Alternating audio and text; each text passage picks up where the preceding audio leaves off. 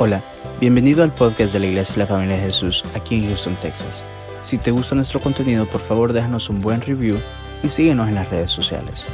Nuestra visión como iglesia son las familias. Esperamos que este episodio sea de mucha bendición para tu vida. Somos tu familia. El título de esta mañana es La próxima jugada. Creo que una de las cosas que eh, mi papá eh, hizo conmigo, que me, cambió la vida por completo, fue eh, enseñarme a jugar ajedrez. Fue algo que, cambió mi vida por completo. fue una, Navidad, tenía tal vez 12 o 13 años. mi mamá me regaló una mesa de, de, ajedrez, era una mesa con varios juegos, pero era de madera y vidrio. Entonces yo muy emocionado al principio porque ajedrez es un poco aburrido y, eso, pero mi papá, para sorpresa mía, había sido, eh, eh, eh, había sido parte de la escuela de ajedrez de la Fuerza Armada, de la Fuerza Aérea Armada del Salvador y había participado en campeonatos internacionales representando a El Salvador, en Nicaragua, en otras partes de, no sé si, si, si, llegó a salir de Centroamérica, pero era muy bueno. Entonces viene, agarra y me empieza a enseñar y yo, ok, lo aprendí y eso y lo otro. Pero obviamente la primera, la primera partida me, me ganó completamente me, y ya después me dice, mira lo que te voy a hacer, jugamos otra vez porque me, me intrigó un poco y me hizo jaque mate en tres movidas. En tres movidas ya había perdido y ahí fue como que despertó un, monstruo en mí que dijo, no, ¿cómo es posible? ¿Qué es esto? Y, ese día jugamos 20 partidas. Y, que lo, volví a hacer y le digo, no, no, vamos, vamos a volver. Porque no me pasaba que no podía ganar y no entendía cómo hacerle que eso. Y todo ese año, básicamente, viví un desafío de encontrar personas que quisiesen jugar ajedrez conmigo porque me obsesioné. Era una cosa que ya toda la familia se había cansado de mí. O sea, eh, mi papá se escondía toda la noche que llegaba del trabajo, se escondía para que no le, no le pidiese que jugar. Y lo peor que perdía. Perdía, perdía, perdía con mi papá. Eh, pasé un año intentando ganarle y casi que de las habremos jugado más de 100 veces y le gané contadas con las manos así, sin exagerar, tres veces le gané. Eh, porque era, era muy bueno. Entonces yo me obsesionaba, le decía a mi mamá, no, pero es que yo no sé, le decía a Mónica, hasta Diego se cansó. Mire que en ese momento Diego habrá tenido unos 6, 7 años a lo mucho, y, y ves que los hermanitos pequeños siempre andan detrás del grande. Que Diego ya no quería ni jugar conmigo. En nuestra casa llegaban muchos mucho invitados, pastores, y a todos los pastores, mire pastor, juguemos ajedrez, y todo porque yo, yo quería practicar. Llegó al punto de mi obsesión que hasta me compré un libro que se llamaba Chess for Dummies, ajedrez para tontos. Me leí el libro en dos días, lo leí como cuatro o cinco veces, me, me, me, ah, eh, me memoricé todas las jugadas, me las aprendí todo por ganarle a mi papá. Para poder ganar, y no, aún así jugábamos, perdíamos, jugábamos, perdíamos. Hasta me uní al club de ajedrez de la escuela. Y cuando me uní al club de ajedrez de la escuela, por fin, después de, de encontrar un número de limitadas personas que querían jugar ajedrez, pude ganarle a mi papá tres veces. Pero el ajedrez como adolescente me cambió la mente por completo. Mi cerebro simple, no desarrollado, porque especialmente al hombre no se le termina de desarrollar el cerebro hasta los 25 años, eh, eh, es, es, parte de la ciencia. a todos los matrimonios jóvenes, si su esposo como que a veces no piensa bien, téngale paciencia. Va a llegar a los 25 y capaz que hay unos que ya estamos en los 33 y todavía no entendemos, ¿verdad? Pero me enseñó eh, muchas cosas. ¿Por qué? Porque el ajedrez, si usted está jugando, si usted ve la mesa y juega en base a la mesa que tiene enfrente, usted ya perdió. Usted tiene que ver dos, tres, cuatro, cinco, seis, siete, ocho jugadas eh, en el futuro. Y las jugadas alternativas. O sea, y yo no entendía eso, obviamente mi papá sí.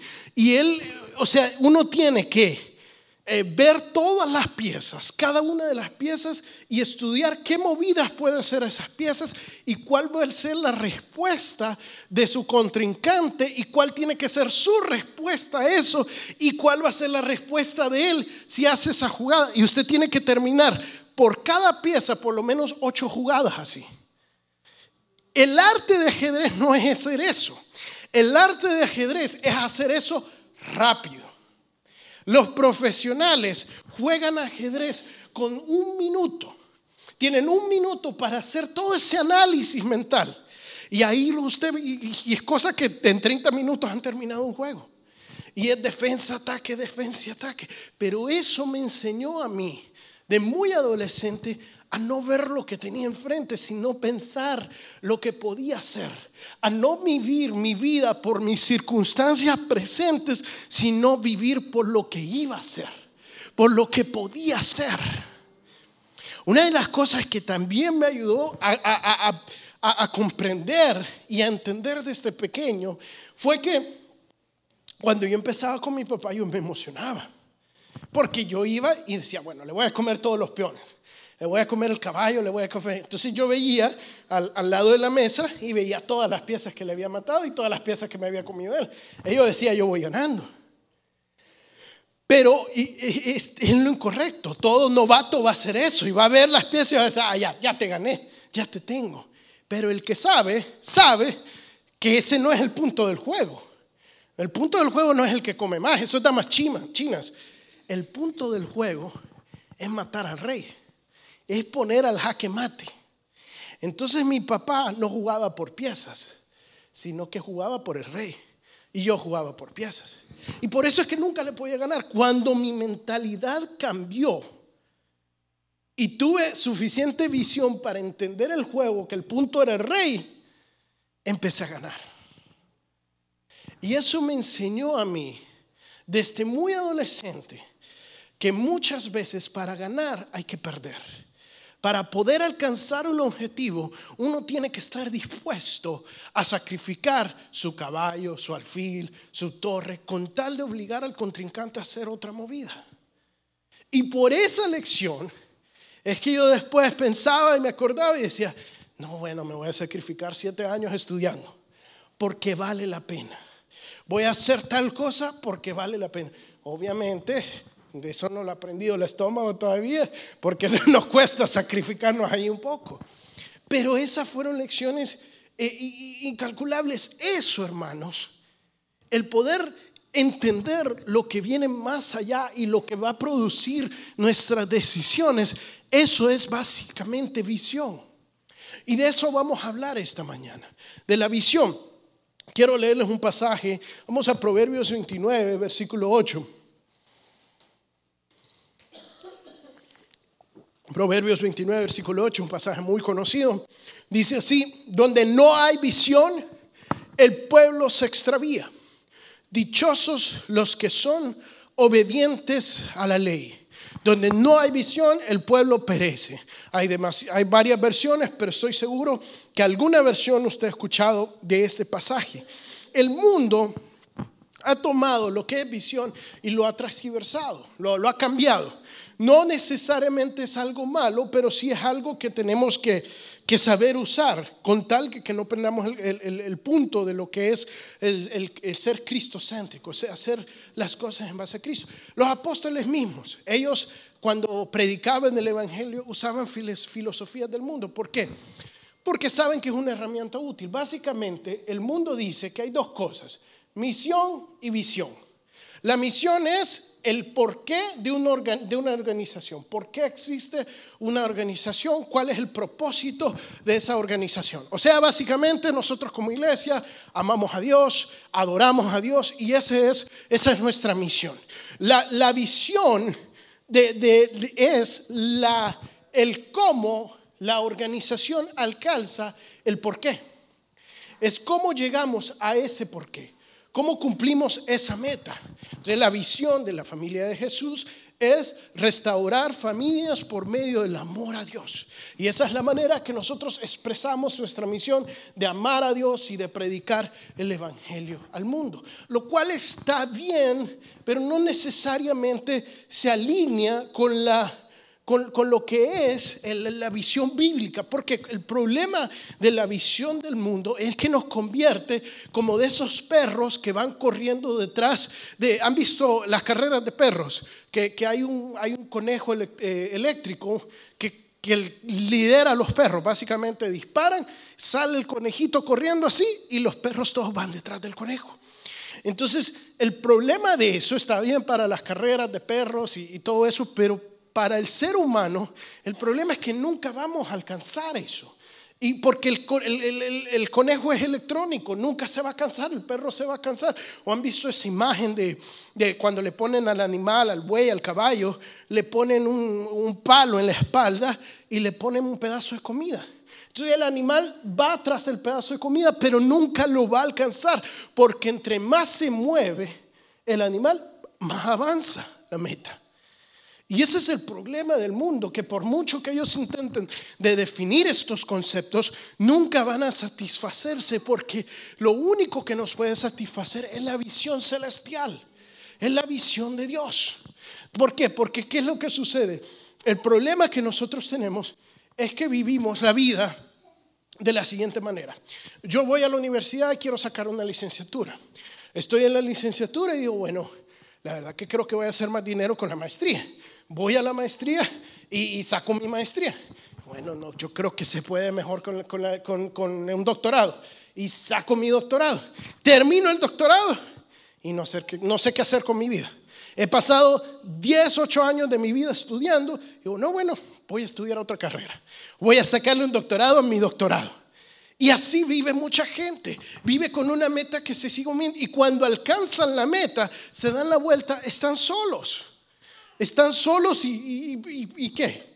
Tenían mucha visión, pero no, ¿para qué? No llegaron a nada. Y el tema es que la visión de Dios es completamente diferente. Mire, me, parece muy interesante lo que dice este pasaje. Dice, el pueblo sin visión se extravía, el pueblo sin visión se, se pierde. Y muchas veces nos quedamos allí. Pero hay que ir más allá y el, pedazo que lo corten es el pueblo sin visión se pierde, pero bienaventurado, bendecido el pueblo que conoce que es obediente a la ley. No podemos sacar el texto fuera del contexto. Y Proverbios, donde está escrito este pasaje, es un libro poético y tiene un estilo de poesía. El estilo de la poesía de Proverbios es, si X, eh, X tal X, y más Y. Yo sé que los perdí ahí un poco, pero básicamente dice, el necio no obedece a sus papás. El sabio obedece a sus papás. El necio es un aragán. El sabio es trabajador. Y así, compara muchas veces. Es lo mismo que está haciendo acá. Dice, el pueblo sin visión se pierde. Pero el pueblo con visión es obediente a la ley. Básicamente podemos inferir por el estilo de literatura de Proverbios. ¿Qué significa eso? La visión celestial es que obedezcamos a la ley, es que conozcamos la voluntad de Dios para nuestras vidas. Mire, vamos a ir a jueces capítulo 6. Mientras usted lo busca, yo le doy un poco de contexto de jueces. Jueces era un desastre. Básicamente es el libro que muestra lo que sucede cuando no hay un pastor, cuando no hay un líder, cuando no hay visión. Josué había precedido a los jueces, había sido el que había estado antes y, él había sido muy buen el líder, había conquistado, había guiado al pueblo a través de muchas victorias. Pero cuando él muere, él comete un error y no deja a nadie que se quede a cargo. Entonces el pueblo se queda solo y, empieza a perderse. Y aquí es donde entramos nosotros. El pueblo estaba perdido. Dice, los hijos de Israel, versículo 1, capítulo 6 de jueces, versículo 1. Los hijos de Israel hicieron lo malo ante los ojos de Jehová y Jehová los entregó a las manos de Madián por siete años.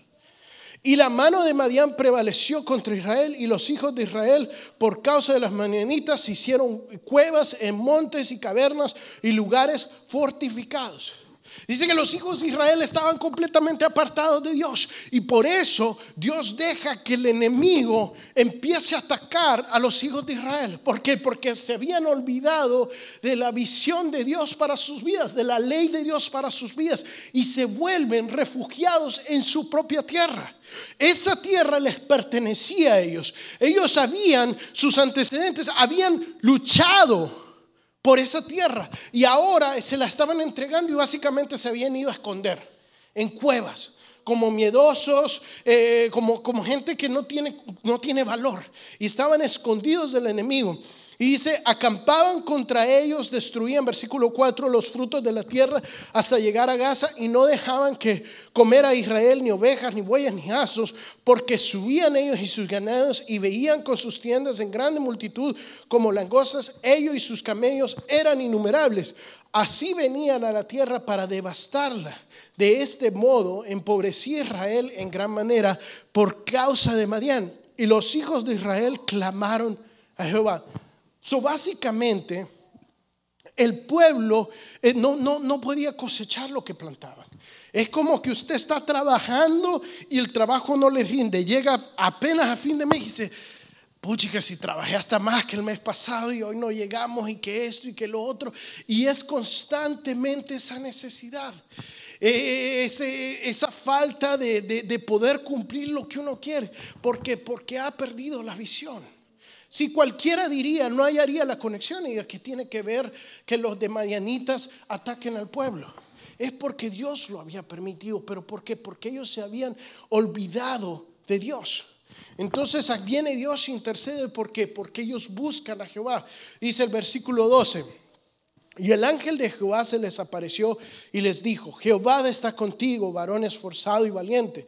Y Gedeón, Gedeón les respondió, Ah, Señor mío, si Jehová está con nosotros, ¿por qué ha sobrevenido esto? ¿Y dónde están todas sus maravillas y nuestros que nuestros padres nos han encontrado diciendo, no sacó Jehová de Egipto y ahora Jehová nos ha desamparado y nos ha entregado en mano de los madianitas? Eh, cuando el pueblo de Dios clama, Dios levanta a un líder y qué es Gedeón. Y es interesante, un poco eh, paralelo a esto, que no tiene que ver mucho con lo que estamos hablando, pero es interesante ver cómo Dios muchas veces escoge a las personas que nosotros menos creemos que son capaces. ¿Por qué? Porque Gedeón era un cobarde. Gedeón estaba escondido igual que todos. Y cuando Dios mismo le habla, el ángel de Jehová baja y le habla y le dice, él está diciendo, mira, eres un varón esforzado y valiente. Gedeón le dice, ah, sí, yo, soy bien fuerte, yo puedo, yo, yo, yo soy el mejor. Mira, si es que los madianitas no nos han atacado más porque nos tienen miedo, porque yo estoy con ellos. No, él empieza y empieza a quejarse también. Y le dice, sí, pero ¿cómo que tú eres Jehová? Que yo, no, no, no, ¿de qué estás hablando? Tú nos has abandonado, nuestros padres nos han contado de lo que hiciste en Egipto, pero yo no les creo nada, porque mira cómo nos tienen los madianitas de hijos. Y Jehová lo corrige y le dice lo siguiente, sin importar que él era un cobarde, le dice, yo te he escogido, dice, mirándole Jehová, le dijo, ve con esta tu fuerza y salva a Israel de la mano de los madianitas. ¿Qué fuerza? Si era un cobarde, no te envío yo. ¿Sí? Yo soy el que te estoy enviando. Entonces él respondió, ay Señor mío, ¿con qué salvaré yo a Israel? He aquí mi familia es pobre en Manasés y, eh, y yo el menor de la casa de mis padres. Y Jehová le dijo, ciertamente yo estaré contigo y derrotarás a los manianitas como un solo hombre. Mire, ojo, según el mundo, la misión que Dios le da a, Gedeón es el versículo 14. Le dice, ve con estas sus fuerzas y salvarás a Israel. Esa es la misión, salvar a Israel. Según el mundo, la visión, el cómo, o sea, tu misión es salvar, el cómo es el versículo 16. Yo voy a estar contigo y derrotarás a los madianitas. Según el mundo, eso es lo que definen como misión y visión. Hay mucho de qué hablar acá, pero vamos a saltarnos al versículo 25 para qué? Para ver cuál es la visión celestial de Dios. ¿Qué es lo que Dios quiere?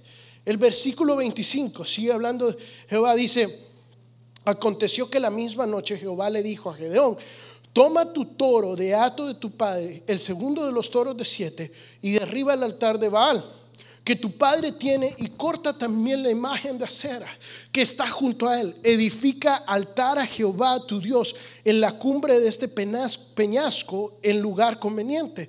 Y tomando el segundo toro, sacrifícalo en holocausto como con la madera de la imagen de acera que habrás cortado. Entonces Gedeón tomó a diez hombres de sus siervos e hizo como Jehová le dijo, mas temiendo hacerlo de día por familia de su padre y por, hombres eh, por las hombres de la ciudad, lo hizo de noche. O sea, Dios está diciendo, tu misión es salvar al pueblo de Israel. Entonces Gedeón, lógicamente, hubiera dicho, ok, vamos a atacar a los madianitas. Y Dios le dice, no, vas a destruir a los ídolos con los que se ha llenado. ¿Por qué? Porque esa era la causa del problema que ellos tenían. Gedeón estaba jugando con la mesa que tenía enfrente, pero Dios estaba viendo más allá. Muchas veces el problema que tú tienes enfrente, la enfermedad, la falta de dinero, todas estas tribulaciones que te han venido, tú puedes creer que las puedes vencer con tu fuerza, pero Dios te está diciendo, no, es porque te has apartado de mí. Es porque yo tengo un propósito para eso y quiero que limpies. Y Gedeón porque era un cobarde, lo hace de noche. Dice, no, yo, imagínense, el, amor de Dios de escoger a Gedeón. Gedeón era de esos cristianos que solo, eh, solo en la iglesia es cristiano y en su trabajo nada por miedo a su familia, sus compañeros. pero Dios aún así lo usa y dice el versículo 28. Por la mañana, cuando la ciudad, cuando la ciudad se levantaron, he aquí el altar de Baal estaba derribado y cortada la imagen de acera que estaba junto a él. Y el segundo toro había sido ofrecido en holocausto sobre el altar edificado.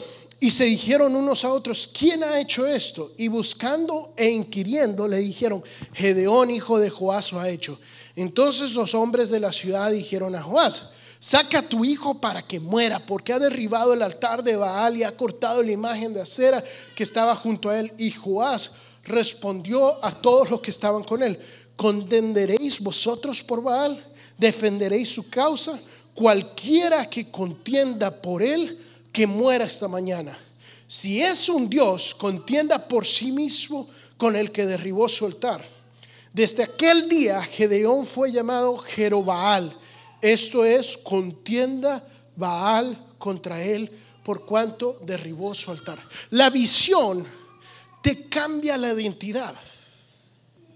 Después que, que, Geodeón recibe visión de Dios, no vuelve a ser nunca más el mismo. Pasa de ser un cobarde a una persona que enfrenta y que pelea con el pecado que lucha contra el enemigo, que lucha por lo que es de él. ¿Por qué? Porque Dios le dio visión, le dio propósito a su vida. ¿Y cuál era esa visión de Dios? La visión de Dios era quitar el pecado de nosotros, de nuestra vida. Eso es lo que Dios quiere. Miren, Primera de Samuel, capítulo 3 al 1, dice, el joven Samuel ministraba a Jehová en presencia de Elí. Y la palabra de Jehová, ¿qué? Escaseaba en aquellos días. No había visión con frecuencia. Este es el final de jueces. Samuel, si usted lee, si usted ve en su Biblia, si todavía tienen Biblia física, usted puede ver que justo después de jueces está Samuel. Samuel viene a ser el último juez, sacerdote y profeta, bueno, solo juez de, de Israel. Dice que en ese tiempo escaseaba la palabra de Dios, no había visión. Básicamente eso es lo que está diciendo. ¿Por qué? Porque la visión es la palabra de Dios en nuestra vida. La visión es el temor de Dios. Es esa obediencia a Dios. Esa devoción a Dios, esa consagración. Dios quiere que tú seas apartado para Él. Esa es la visión desde el principio de la creación.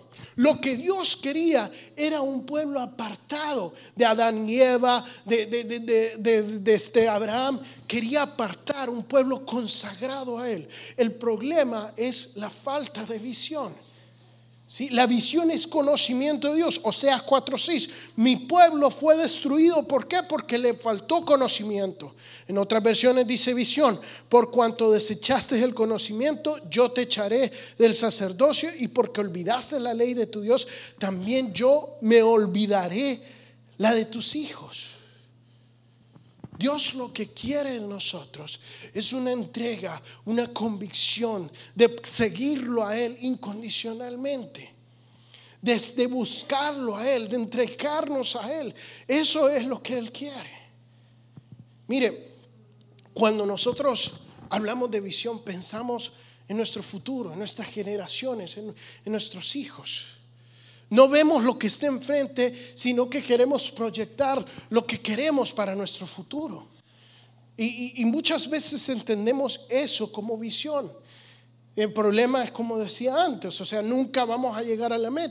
Yo, por ejemplo, eh, mi meta, mi, como lo que yo quiero para mi vida, para mi familia, yo quiero ser mi propio jefe, quiero establecer mi propia firma y después de eso, cuando ya esté bien, con eso voy a invertir en probablemente un restaurante y con, esos dos negocios voy a invertir en propiedades. ¿Por qué? Porque eso fue eso fue lo que fue transmitido a mí. Eso fue lo que yo aprendí de pequeño. Mi papá tenía un negocio y estaba pensando en el próximo negocio. Todos los carros que nosotros teníamos, sabíamos que, de la noche a la mañana los podía vender. Porque así era. todo estaba en la venta menos nosotros, gracias a Dios. pero, pero, porque él era comerciante. Y, la, meta de él cuando él vino acá a Estados Unidos era ser millonario. Pero él Después lo aprendió eso y nos transmitió eso, que el problema con eso es que después de ser millonario va a querer ser billonario. Y después billonario, trillonario, ya, ya con la inflación y con todo, el, cielo es la meta. ¿Y qué pasa? Llegamos ahí y, no tenemos ese, eh, tenemos ese vacío. Lo que aprendimos después es que era, es más importante la visión de Dios para nuestras vidas que lo que nosotros queremos para nuestras vidas. Y lo que Dios quiere para tu vida es que vivas para Él.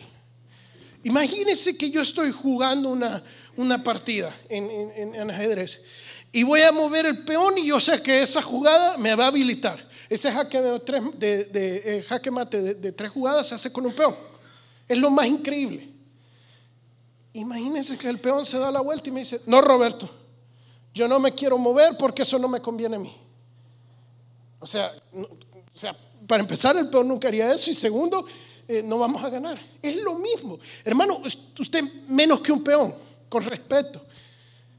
Y Dios es el que está eh, jugando por usted, no porque que, lo, es su esclavo ni nada, porque Él quiere lo mejor para usted. Y Él sabe cómo ganar, Él sabe cómo poner un jaque mate en un problema. ¿Por qué nosotros vamos a intentar de solucionarlo cuando Él tiene la solución ya? Cuando Él ha visto dos, tres, cuatro, cinco, siete, ocho jugadas y todas las alternativas.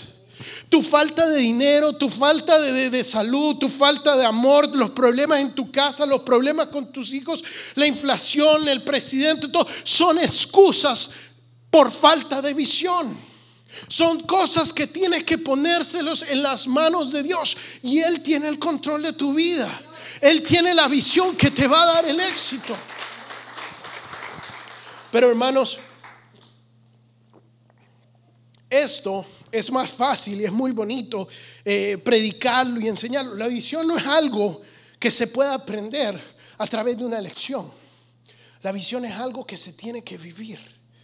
Y se, predica y se enseña no con palabras, sino con ejemplo. Mire, le voy a poner una foto que ilustra esto. Si me ayudan ahí atrás.